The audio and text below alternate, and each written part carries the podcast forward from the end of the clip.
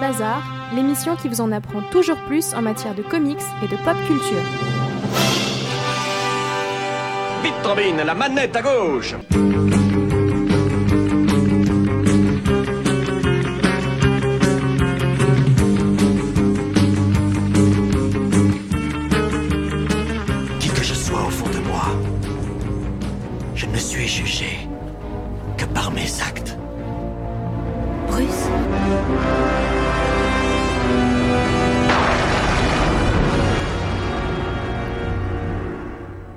Bonjour à toutes et à tous, c'est Vivien, vous êtes bien dans le 48e numéro de Comics Bazar. Deadpool est sorti au cinéma et ce week-end c'est la Saint-Valentin. Clément va nous parler de Deadpool dans sa chronique de la semaine. Mais tout d'abord, je sais que vous aimez votre petite copine ou votre petit copain, mais peut-être que vous avez un coup de cœur pour Nathalie Portman, alors faites comme les maladroits et chantez-lui une petite chanson.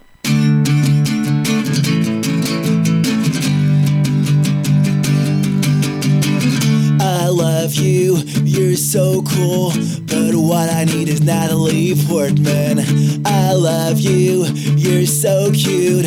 But what I need is Natalie Portman. She didn't act in that best Star Wars.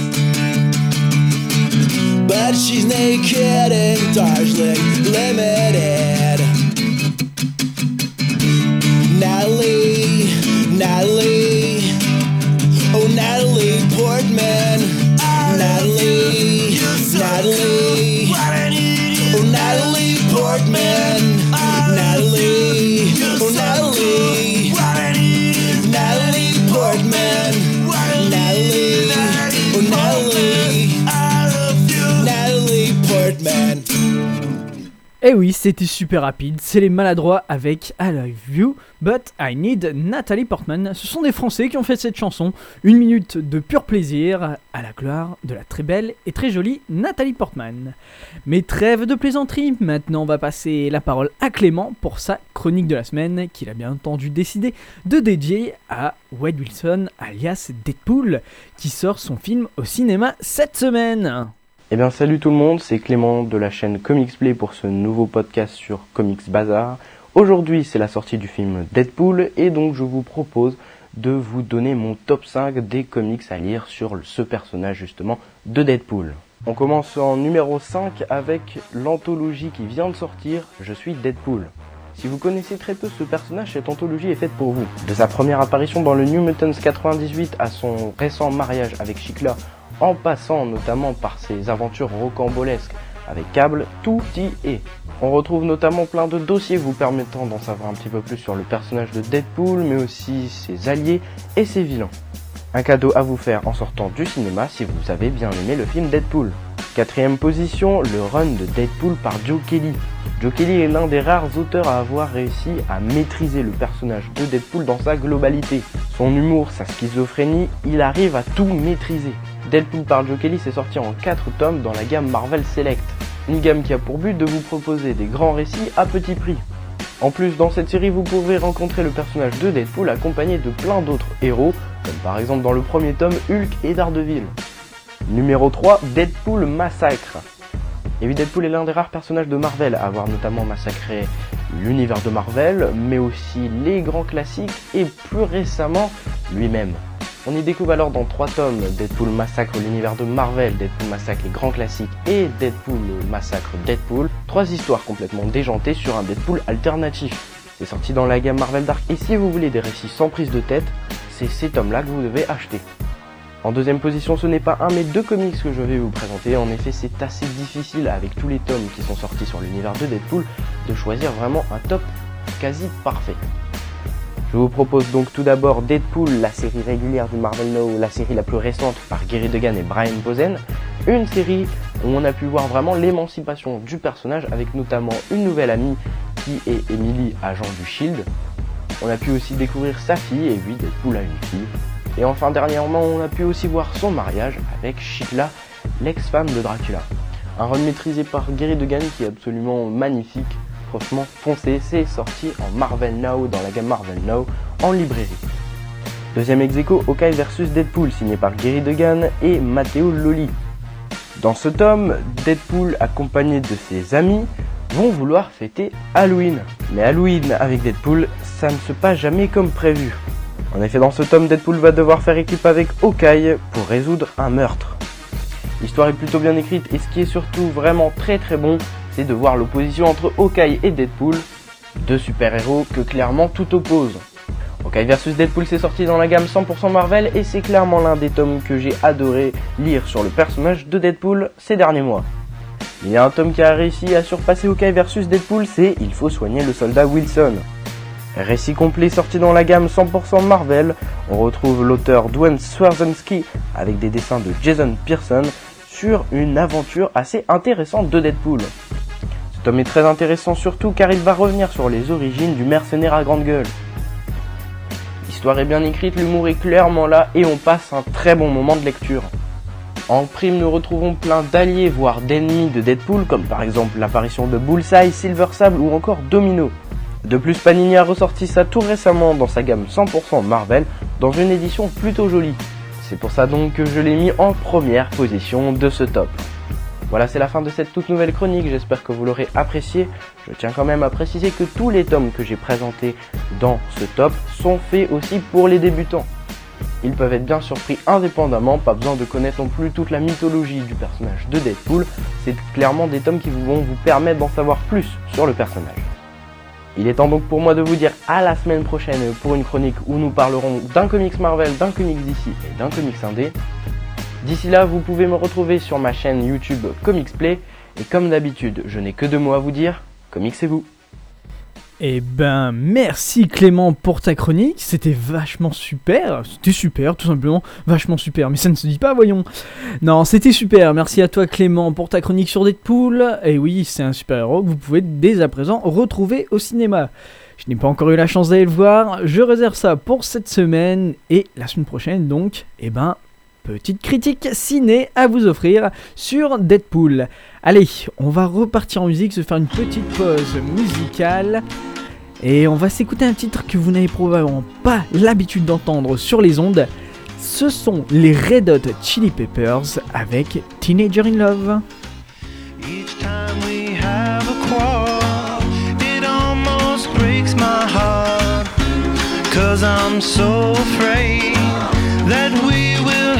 To. Each night I ask the stars up above, why must I be a teenager in love? One day I feel so happy, next day I feel so sad. I guess I'll have to learn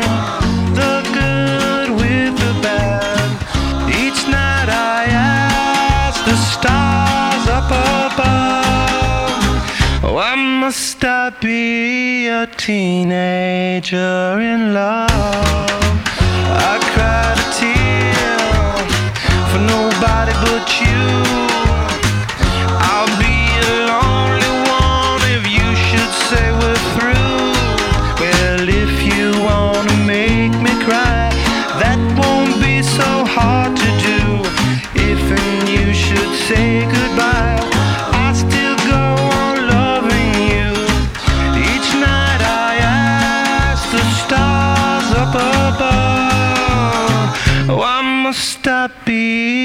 Teenager in love?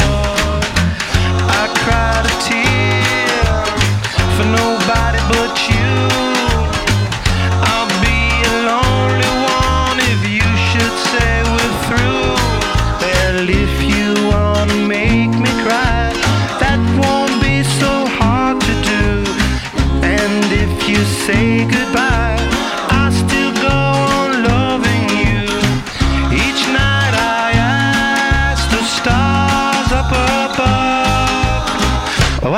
must I be a teenager in love? Why must I be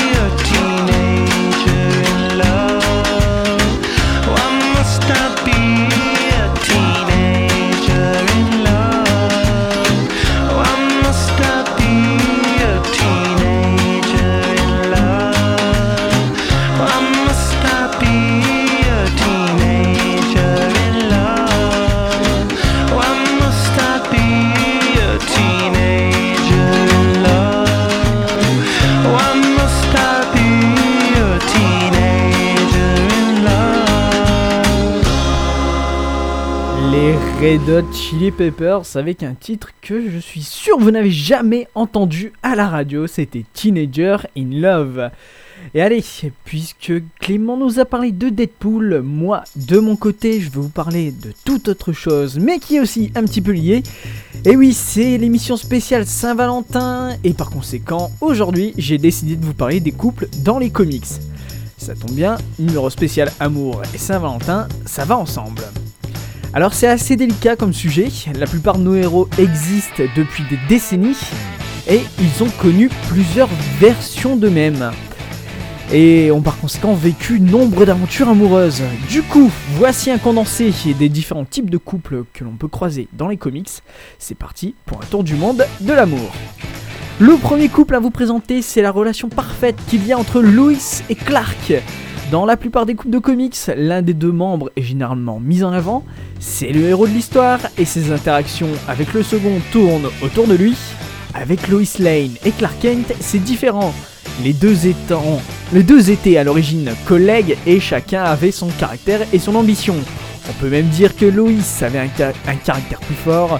Du coup, dans la relation qui s'est construite entre eux, il n'y en a pas un qui est mise en avant. Les deux se respectent fortement et suivent leur vie et leur carrière. C'est ainsi que Loïs n'hésite pas à se mettre en danger pour ses articles jusqu'à jusqu'en allant travailler dans des pays en guerre alors même qu'elle pourrait se reposer sur son mari. Qu'elle sait être Superman depuis longtemps. Amour qui donnera lieu à un mariage dans la série télé de 1996 Loïs et Clark mais un mariage qui sera lui aussi mis en avant et repris dans le one-shot spécial Superman, l'album de mariage. Deuxième couple dont j'aimerais vous, parler, c'est celui de Suzanne et Reed Richards. Mister Fantastique et la femme invisible, Suzanne et Reed vivent chacun leur amour et ont autant d'importance l'un que l'autre. Ils sont ensemble depuis bien longtemps et vivent une relation accomplie, séparés à plusieurs reprises par les événements, souvent à cause de certaines décisions de Reed, les deux se sont toujours retrouvés. Les 4 Fantastiques forment une vraie famille, et contrairement à beaucoup de personnages de comics, ils ont réellement évolué et ont eu des enfants. On peut notamment voir leur mariage dans le deuxième volet des films, à savoir les 4 Fantastiques et le Surfeur d'Argent. Complices à la vie comme à la mort, Ralph et Sue Dibney. Elonga Tidman et sa femme forment un couple parfait. Vivant une relation extraordinaire, ils forment un tandem de choc très touchant qui parcourt le monde pour résoudre des mystères et continue à s'aimer tendrement. Cependant, en 2004, dans l'arc Identity Crisis, crise d'identité pour nous autres francophones, Sue est tuée le soir de leur anniversaire. Lors de l'enquête qui suit, Flash et Green Lantern découvrent le secret reliant certains de leurs collègues de la Justice League. Des années auparavant, Sue avait été violée par le Dr Light dans le satellite de la JLA. Pour éviter qu'il ne recommence, les membres lui ont fait un lavage de cerveau. Craignant que le meurtre soit une vengeance, il se lance à la poursuite du Dr Light, mais il est disculpé par les premiers résultats de l'autopsie. La situation s'aggrave quand Jean Loring, ex-épouse d'Atom, est apparemment agressé par l'assassin de Sue Dibney, le Dr Light. Lois Lane est même menacée par une lettre, la chasse au suspect s'intensifie, causant la mort de Firestorm. Mais bref, ça, c'est un petit peu de choses qui n'ont pas à voir. L'idée, c'est tout de même que lors de l'autopsie s'approfondit par le docteur Midnight et finit par découvrir de minuscules petites traces de pas à la surface du cerveau de Sue Dibney. Dans le même temps, Batman finit par comprendre comment l'assassin a fait pour ne pas laisser de traces. C'est Jean Loring qui se trahit devant un Tom et lui avoue avoir utilisé un de ses vieux costumes pour causer la mort de Soudibni, qu'elle voulait juste assommer pour simuler son agression. Son objectif était qu'Atom s'inquiète pour elle afin de renouer leur relation. Elle est alors envoyée dans les îles et Atom disparaît. Et donc oui, vous avez en même temps l'histoire de Ralph et Soudibni, mais aussi de Jean Loring et Atom. À savoir Ray Palmer, bien entendu. Mais il y a aussi deux personnages chez DC Comics qui sont liés à la vie, à la mort, ce sont Hawkman et Hawkgirl. Dans la version de l'âge d'or, Hawkman et Hawkgirl sont deux amants et entre eux. Ce sont deux amants pardon, qui entrèrent en contact avec du métal extraterrestre NTH dans l'Égypte ancienne. Ce métal très particulier unit alors leur âme pour l'éternité. À partir de là, ils furent condamnés à mourir, revivre et se retrouver continuellement à travers eh ben, le temps. Repris désormais dans la série DC Legends of Tomorrow, l'immortel Vandal Savage tient sa longévité au fait de perpétuellement tuer le couple. De vrais âmes donc à travers le temps et l'espace. Mais il y a aussi des relations tragiques qui se passent dans les comics. C'est notamment le cas de Peter Parker et Gwen Stacy. Et oui, Peter Parker, le Spider-Man, qui, avant d'être avec Mary Jane Watson, le premier amour de Peter s'appelait Gwen Stacy. Une jolie jeune petite blonde qui s'intéressait elle aussi à Peter. Leur relation a connu beaucoup d'obstacles, notamment avec le père de Gwen, qui était capitaine de police. Cette relation s'est cependant soudainement arrêtée lorsque le bouffon vert a kidnappé Gwen et l'a jetée du haut d'un pont. Mais Peter Parker, Spider-Man l'a rattrapé, sauf que son cou s'est brisé sous le choc. Cela a, marqué un tournant dans la vie de Peter, car c'est en voulant la sauver qu'il l'a tué. C'est notamment repris dans le film The Amazing Spider-Man 2, et après la mort de l'oncle Ben, c'était ça de plus qui se rajoutait à sa culpabilité.